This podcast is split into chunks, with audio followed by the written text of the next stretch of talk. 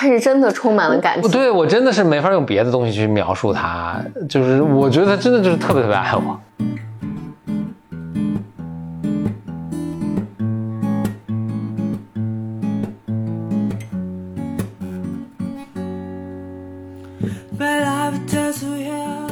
欢迎来到新的一期《Blow Your Mind》两个人的公路播客。大家好，我是峰哥，我是简玲玲，好久不见。今年有一件很特殊的事情发生，最最近很多很多事情在 发生。今年二零二一年嘛，正好现在是七月份，是夏季。美国的东北部的有一个神奇和壮观的自然现象，就是他们今年是他这个十七年蝉的出土的这一年。反正我可以先说一下我的理解啊，就是美国有一种蝉叫十七年蝉，蝉就是知了啊。对对对，他们就是要在地下蛰伏十七年，然后在同一年出来。所以今年应该这个地区就会非常非常的吵和热闹。对，因为这个东西它这个是十七年一遇，嗯，所以你即使在美国读书或者生活过，你不一定能遇到。这个情情况，它是十七年出来的，但它出来就是它这一年爆发的那一年，正好在二零二一年是爆发的一年，是铺天盖地的。比如说，他们尸体覆盖在马路上，所以你开车就会打滑，这就事故都会增加很多。真的？啊，对对，就是它那个铺天盖，就像闹蝗灾一样。但是他们主要是趴在树上，嗯嗯，所以这个十七年蝉十七年一一遇就还很壮观。所以我当时很震惊的一个就是，它这个树上这个今年孵出来这个蝉都十七岁了。这比很多高中生岁数都大，就因为我们想昆虫都是可能一年它生命周期只有一年，对吧？它是比如说蛐蛐儿，对吧？它下了蛋它就死了，那这个蛋明年再孵化，嗯，或者什么蝴蝶啊什么都是这样，一年就死了。它能活十七年，嗯，我我禁不住禁不住，我想那这十七年都在干嘛？它这十七年就在地下啊睡觉蛰伏。这这个围绕这个有很很多很有趣的这个呃事情啊。一个呢是它为什么会这么做？就是这个蝉就铺天盖地出来的时候，它就是用一种，因为蝉是一个没有什么自我防御能力的，没有没有战斗力的，战斗力为零的一种昆虫，所以它出来就是被各种动物吃。这是就十七年出来献祭吗？就被被吃嘛？它的应对，它这个防就去别干，去别干，领养代替购买啊，去别干。它它应对这种就自它因为没有什么防御力嘛，所以它用它用什么办法来保持？种族的延续呢，它就是铺天盖地出来，就说大家吃吧。就是那一年，大家会发现什么松鼠啊，什么乌鸦什么，就就会繁殖骤增，就因为这个食物太充足了。所以他们出来就是为了让别的物种延续吗？呃，不是，当然不是。他的战略方法就是你们吃，等你们吃够了之后，我还有源源不断的出来，这样你总有吃饱的时候嘛。你你这么说让我突然觉得很感动，就是有一批出来就是送死的，是吗？先对对，先先先出来都是送死的。就他他，我记得那个我我读那个材料，他说他用这种数量的优势 overwhelm 他们的天敌，就是完全的这个怎么翻译这个词？完全的碾压了他们的天敌，就是通过肉身碾压了他们天天碾压他们的胃。对对对，天敌吃饱之后就终于就是。不吃了，不吃了之后，他们在不断的前仆后继出来，然后繁殖，然后嗝掉。就他们出来之后，两三周就繁殖就死了。哇，嗯，所以在地下等十七年，出来疯狂一下，然后交配繁殖就死了。然后他们这个这个幼虫是他们的种的这个卵是生在树干上的，幼虫孵化出来之后呢，会从树上掉下来，在掘地三尺，呃，下到这个地里面，再等十七年。哇，嗯，就它能活十七年嘛？这个在昆虫中已经是不是最长寿的，但是也是数二数三长寿的这个昆虫。最长的时候昆虫好像是那个白蚁的蚁后，能活五十多年，好像。嗯嗯，它们能活十七年也是非常的长寿。咱们亚洲也有蝉，就夏现在夏天你也能听见很多金鸟。现在城市里就越来越少了，但以前我小时候是很多。我小时候也听见很多，嗯，声特大。我小时候还会晚上夏天的时候到那个。花园啊，什么树林啊，它它晚上是爬出来，它们的生活周期就是生命周期是一样，它也从从地里挖个洞爬出来，爬到树干上脱壳，然后变成成虫，成虫就能飞了，对吧？我小时候也会去抓到抓到那个没脱壳，就从地里刚刚爬出来的这个幼虫啊，回家放在什么窗帘上看它脱壳，就每次就 drive my mom crazy，我妈都很就很崩溃，但是我就看看它们脱壳，我觉得很有意思的是，然后第二天我再把它们放。就蝉分几种啊？它那个十七年蝉叫做是叫 periodic cicada，叫做周期性的蝉，就是它的这个生命周期非常准的，就每都每过十七年它就爬出来一次，每过十七年爬出来一次。咱们这儿的这种蝉不是的，它是长到一定的 size 就爬出来。嗯，所以就大家并不是统一时间。对对对，所以比如说，如果我这个蝉我在这个地方食物匮乏，我可能长五年才长，就咱们这一般是三到五年呢，我可能长到五年才长才成年，我就五年再爬出来。但我有时候是可能三年就成年，所以三年，所以同一，比如同一个妈妈生的，但有的兄弟姐妹落到一个，比如说这个这个树特别营养丰富的一棵树上，有的兄弟姐妹落到一个营养就一个很贫瘠的一棵树上，所以这个。幸运的这些孩子们，可能三年就孵化出来，就上就出来就死掉了。那些贫苦的孩子，可能就能活五年。哎，这么一听，贫苦还挺好的。那那所以蝉只要出来就都会死掉，是吗？出来之后交配就死了。哎，那那那听起来有一个有一个问题是，好像你比如说十七年蝉，大家统一出来，就是你交配对象是丰富的。你，如果哎那那你你如果自己那个出来了，那恰好就是。你茫茫蝉海，你也你找不着，找不着怎么办？但是因为就是，所以比如说，因为你看咱们这儿是可能有三年有五年，所以导致就是大家是乱的嘛，乱的就导致其实每年都会有蝉出来，嗯，就每年差不多是平均的，不像美国就是十七年是就是十十六年都没有，然后到第十七年出来就铺天铺天盖地，对吧？嗯，就科学家就就也很奇怪，为什么会是这样？首先，我先说一下我刚才说的这个十六年什么都没有，然后到十七年铺天盖地，这是一个稍微简化的一个情况。实际真实情况呢，就这个蝉是有种群的，就它们都是十七年蝉，嗯，但它们是有种群的。比如说有有的蝉是呃，就是比如今年二一年，然后加十七年，然后三八年再出一次。有的蝉呢是比如说它是二五年那年出来的，然后再每年加十七，这么加上去，所以它们永远不会遇到。你明白吗？所以它有不同的种种群，嗯啊，他们统计，这是一百年前，他们就是那个美美国的昆虫学家就就统计过，就是每好像总共有十十个种群，今年出来的是最大的这个种群，就是叫种群十号，嗯，然后那就是每年。都还有可能，哎，但不是，因为你想，总有十个种群嘛，它这十七年一个周期，所以肯定是有几年是一只都没有了，对，它一只都没有。而且它这个种群，就是以前它种群还更多，它统计过有什么十几个种群，有些种群还灭绝了，就是因为大家零零就没找着，互相没，它它它种群可能数量本来就越找不着嗝屁的，对对对，就种群越小越容易嗝屁。对，你可以想象有些种群是邱平刚跟奈很激烈的打架，他们都不叫，如果叫的话还可以来一个领养代替购买。就邱平刚有点。躁动的，就你想有些种群，如果它那一年出来的时候正好，比如碰上什么自然灾害了，这个种群可能本来就不大，然后被自然灾害一打就凋零了，嗯，互相找不着，可能就灭绝了，嗯，所以这个种群是不不稳定的。但是今年就是为什么今年特别拿今年说事因为今年是个是个就比别的都大好多的种群，对，最大的一个种群叫十号种群。这他们这些蝉的这十七年蝉的这种群，这它叫 periodic 种群，就是 periodic cicada，哎，领养代替购买。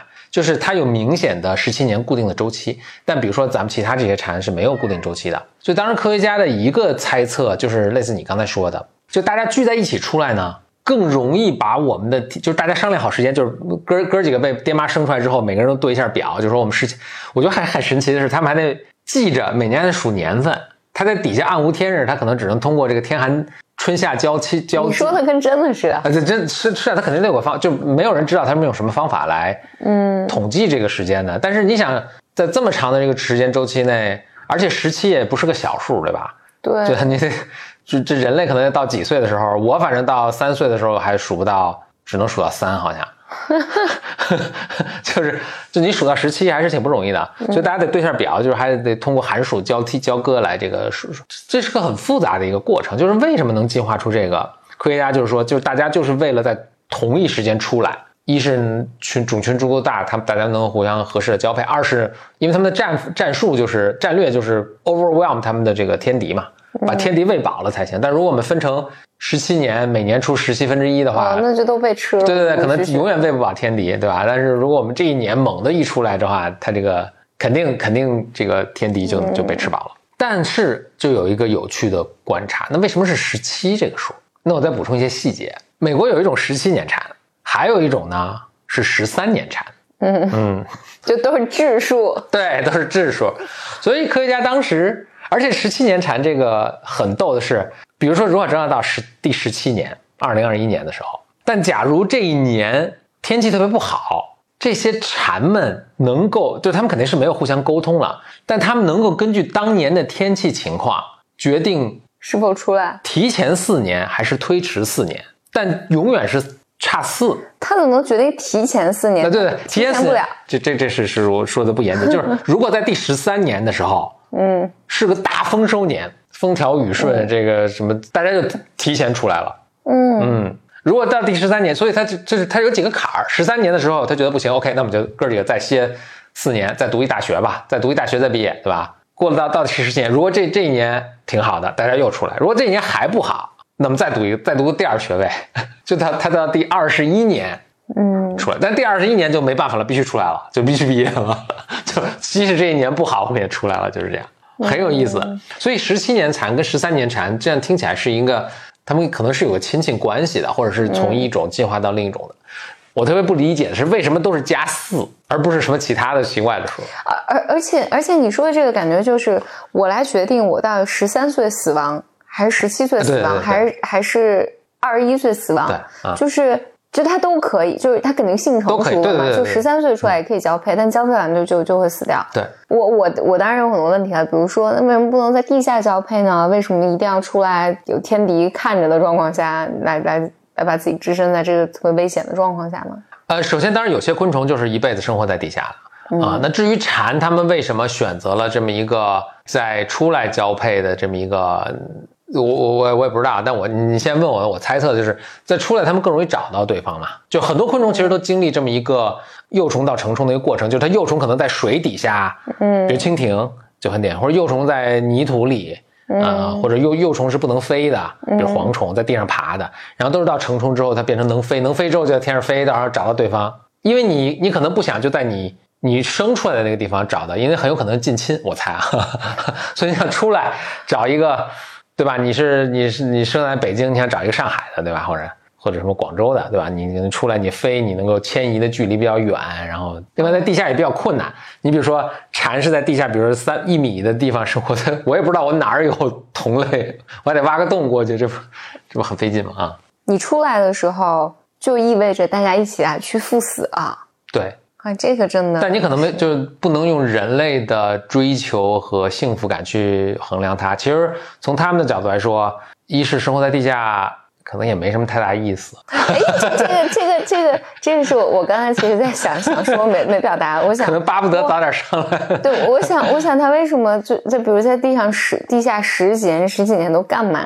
他吃那个树根，他在树根上钻洞吃那个树根的那个枝叶。然后长身体。好的，我当时想，可能这个因为人类，比如人类出生之后，你就要社会化嘛，然后你就要，比如头十七年，你要学好多好多东西，就是你要经历各种各样的挑战什么。我想，好像他们这个十七年过得也挺好的。啊，它是昆虫了，就肯定没有那那就我我刚刚倒也不是说它无聊，因为昆虫它也感觉不到无聊，而是他们的目的就是为了繁衍。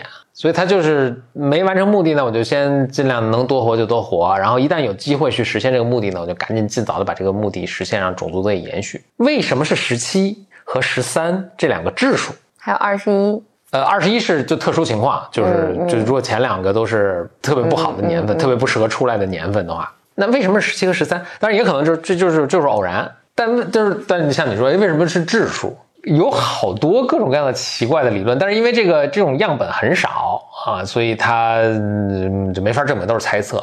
有有有的一个理论听起来比较有趣的，因为质数它是跟其他数是你找最小公倍数最最难的，所以你比如说呃，大家想，比如说一般哺乳动物，就它的天敌，它的天敌的这个。繁衍周期可能都比较短，就比如说，呃，像天敌什么，比如鸟类吧，鸟类可能是不是，呃，从是蛋到它性成熟可能需要三年。那如果你你这个周期是，比如说六，就是这个蝉的这个生命周期是六或者十二，不就很容易跟它撞上？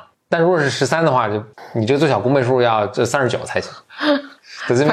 我我就是隐隐的感觉你这个不对，但我无法反驳。对对，就就我也不觉得这个没没没，就我也不觉得这个很有道理。但是这是这是一种理论。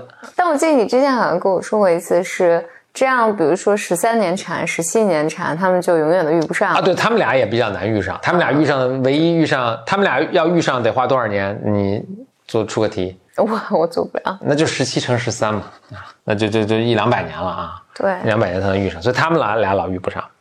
而且我其实一直有个问题，就他们俩遇上之后，他们互相应该能互相能筛选的，别别十七年的看上一个十三年的，他们俩最后出来生一孩子，那是多少十五年？你你你这能能能再写科幻小说？对，科幻小说就是遇上十十三年产遇到十七年产，还还一个是，也不是所有这种周期性的蝉，就或者反一个反驳这个的理论，不是所有这种周期性的蝉都是质数的。就亚洲有一种周期性的蝉，有两种周期性的蝉，跟他们很类似，但分别是四年和八年。哦，那他们就很容易遇到，就很容易遇上，对，很容易遇上。所以就刚才那个理论可能也不不太立得住脚嘛，这是为什么我也没有细解释啊？就是它可能本身就是不对的。但它但这个四这个数反复出现，我觉得是很有意思的。嗯，可能跟他们的一个什么生命周，就它四年能够完成一个什么东西，啊，他身体的一个调理可能是可能是有关。是不是北京的这种蝉其实是我北京就中一年蝉啊？不不，好像也是四年，但是它是它是我刚才说的那种，它不是四年就。固定四年的，他们那种十七年蝉是，你长到十七岁的时候，你即使就是很瘦小，你也就是你也也得爬出来，对对，也得毕业。嗯，但咱们这儿的钱就比较灵活，就是我我如果已经成熟了，我三年就出来；如果我一直很瘦小，我可能长五年才能出来也也行。但咱们这钱也是好几年了，也都好几岁了，就是神奇的大自然。嗯，你你是怎么关注到这个东西的？十七年蝉，嗯，呃，我最先看到可能也是就是一些文章啊什么，就是描述这个自然，比如说一些什么人与自然什么之类的，嗯，这种呃科普的文章介绍的，说有一种东西叫十七年蝉，嗯，我特别震撼的是它能活十七年，所以我就去多了解了一下这个蝉的这个整个 life cycle 这个生命周期是是怎么样的，就就顺藤摸瓜就看到这些有趣的事情，嗯，尤其是在美国，十七年这是个大事儿，确实是。因为。首先，很多十七岁、十七岁以下的小孩都没见过，家长会给你解释一下哦，这是什么一个情况啊？然后你会突然看见惊，就是突然有四个礼拜的时候是惊天动地的，到处的响，然后出来，因为这个昆虫挺大个儿的，这昆虫有半个巴掌大吗？半个巴掌，对，长度有半个巴掌那么大的，还挺个儿，挺大个儿的，就是你，但是对人畜完全无害，所以说你也不用害怕它什么的，还可以去观察什么的，啊，就是父母在这个阶段会去解释一下，而且这是个非常。尤其是美国东北部和中部的一个一个特别风风土人情的一个事情，就跟你到美国南部大家都吃小龙虾似的，就是一个这是他们自然他们生活中的一部分，就大家也会跟你讲这个事儿。OK，这就是峰哥给大家介绍一下十七年蝉。今年北京好像没有什么蝉蝉叫，我没听到。呃，咱们住在城里就是很少。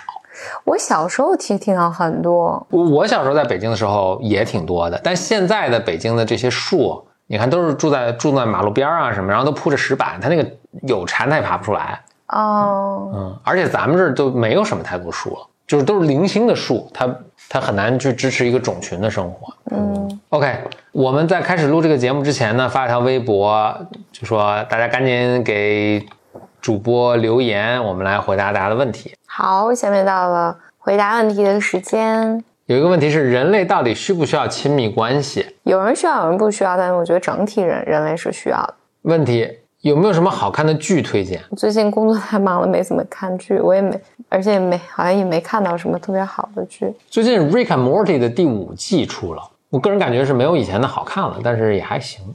怎样和一个高度敏感的对象相处？我觉得这里面一个原则是，呃，当然你你你可以努力的照顾他的这种高敏感。但是同时呢，他也要能照顾你的低敏感。哎，其实就像咱们之间，对对对，就我我就特别敏感嘛，什么什么一点声音啊，什么味光阴影啊，什么各种什么的气味都受不了。是我我我我是很大条的，就是那你就你怎么处理的呢？我很抓狂，是吧？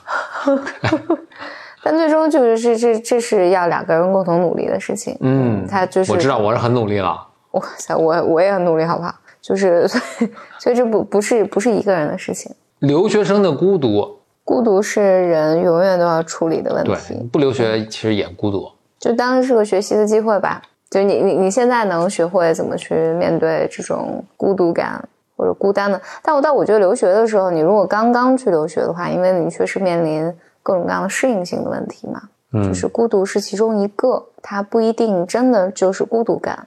这里面可能还包含你需要建立你自己新的社会支持的系统啊，我就记得我刚出去留学的时候，你就说这是个过程，它可能也会也会改善。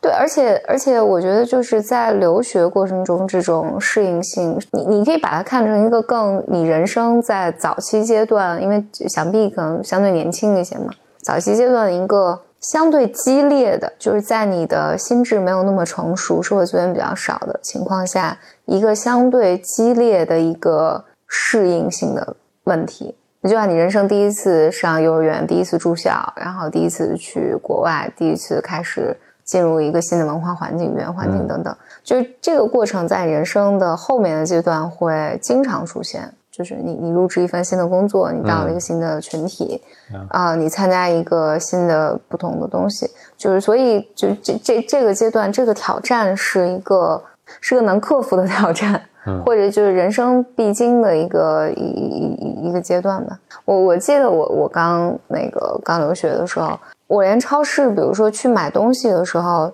我我就记得我我觉得我要重新建立一套关于钱的系统。就你日常，比如在我以前在国内的时候，我去超市，我知道什么东西是贵，什么是便宜的。嗯，就我就记得刚去的时候，根本就不知道一个东西啊应该是多少钱，这件事情都不知道，所以你就要重新的去。学习，嗯，超市上货架上不一般都标着价格吗？它它是标着价格，但你并不知道这个是个贵的价格或、便宜的价格，或者啊，你说同一个产品的，比如说在另一个超市卖的价格，对对对，然后以及就你你你，比如说你你并不知道这个东西，比如一盒巧克力它卖两英镑，这个是贵的还是便宜的？就是它应该在这个体 system 下就是是多少钱？就你都要重新重新建立嘛。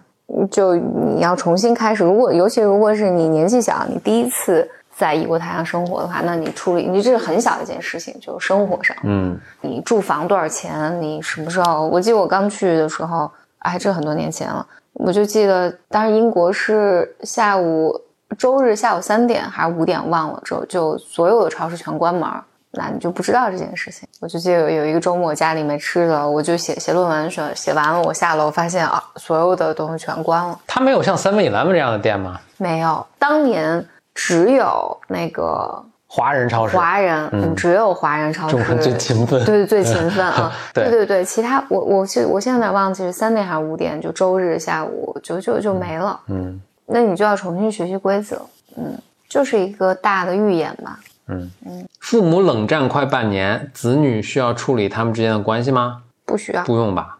嗯，这个原则就是父母是父母的事儿，就他肯定会给你带来很大的影响，但你要做的就是尽可能的少为他们承担责任，让他们自己处理自己的问题。嗯，但你可以表达你的需求。在热恋，怎么让男朋友感到浪漫？跟他讲群论，这个是个凡尔赛的问题吧？你都算是热恋了，本身就是个很浪漫的事儿。猫对人的感情是什么？这个 bro 风有发言权。我一直也觉得，人类养动物就是人就是宠物的时候，其实更多的是把我们的感情感投射在它们身上嘛。嗯。但我在跟 Nile，就是我的一只猫的互动中，它是真的充满了感情。对我真的是没法用别的东西去描述它，就是我觉得它真的就是特别特别爱我。是的，你你也看到这是吧？我就实在是没有一个其他的形容词可以去描述。对对，而且他他那就没有那么爱我。嗯嗯，他是真的真的真的非常爱波峰。对，就描述一些具体动作，比如我在桌子上嗯用电脑打字，他就会养猫的人可能都经历过，他就非要跳到桌子上来，在你胳膊手前不停的走，然后用头不停的蹭你浑身脸啊什么手啊就胳膊浑身各，然后趴在你的手上键盘上。嗯。他就一定要做这个事情。他对我并不做这样的事情，所以，所以他他他确实是，而且每天早上就是反正急不可耐的，一定要去他在 bro。有些动作非常拟人，就是他比如在蹭用他脸蹭你的脸的时候，他这个脚来回的倒这个脚，就是表达出一种他无法用语言表达的这个他对你的这个依恋。而且并不是所有猫对所有人，就是肯定，比如说我另一只猫对我就完就对另另一只猫比较爱我，嗯。所以猫对人的情感，我特别喜欢的一个一个科学家叫 Hofstadter，他说他怎么判断一个动物就是比如智力或者情感到一个什么程度，他就觉得 OK 这个是，或者或者他有一个标准，他说这个当这个动物它有一个概念说这是我的朋友，这个在他心，在他这个心中的这个，就这就这个动物，就是已经到了一个有灵性的一个呃，就或者你要你要善待它，你要你要考虑它的感受的这么一个一个阶段了。所以猫明显是它能判断，就它见有些人跑的，但是见到你可能它是不跑的。嗯，甚至我觉得乌龟其实都也有这个判断。嗯，所以它能它能识别说这个生物不见得是人了，但这个这个生物是是朋友。嗯，但那可能另一个是是是不好的。对，所以 Hofstadter 就到人生什么阶段，他就开始吃素啊什么的，这些什么鸡啊什么，应该都是有这个判断力的，所以要善待他们。你刚才说这个呢，就是，唉，突然我觉得很难过。怎讲？我想想啊，就是觉得就一个人生活就太辛苦了。我可能想买这个，然后你要考虑很多，不说考虑，就是你你会遭遇很多很多的事情。然后呢，你又会遭遇很多很多的人，然后这个善意的、恶意的，然后有你个体的问题，有社会的问题，然后有结构性的问题。然后，所以当你刚才讲说，比如说，当你去考虑一个动物，它其实很聪明，它有情感，然后它有判断是非的能力，比如说，然后它，嗯，它能感受到痛苦啊，我就觉得这个 就是活着好难啊，这种感觉。所以我觉得这也是我刚才为什么问你说那个缠在地下干嘛？我想，哎，如果缠在地下，那挺好，他也不用社交，然后他唯一的目目的就是活着。你你特别要说出不用社交这件事，说明 所以你对社交这件事是很有情绪，对对对对对，就你你你你不用，我我我觉得也可能最近一段时间就是这种发生所有这些事情吧，就是都觉得，但是还伴随着我最近工作非常非常的辛苦，所以嗯。就是，然后社交密度非常的大，也也使我就是经常有很多很多的愤怒感，嗯，就很很难处理。对，所以所以所以我是你刚才说，就一个蝉，如果它的目它的目标就是为了活着，只在地下就窝着吃有吃的，然后可能是我也不考虑，我当时觉得啊，这好像还挺好的。嗯，最后我就希望那个，就是希望河南的这些灾情都能够早点过去。那不止河南了，可能还有安徽啊，还有现在不是沿海好多台风。对对对，希望包括这些，希望大家安全，安全以及就后面的这些城市的重建都能顺利吧。祝大家都平安，拜拜，拜。Well, I've just we have a photo, I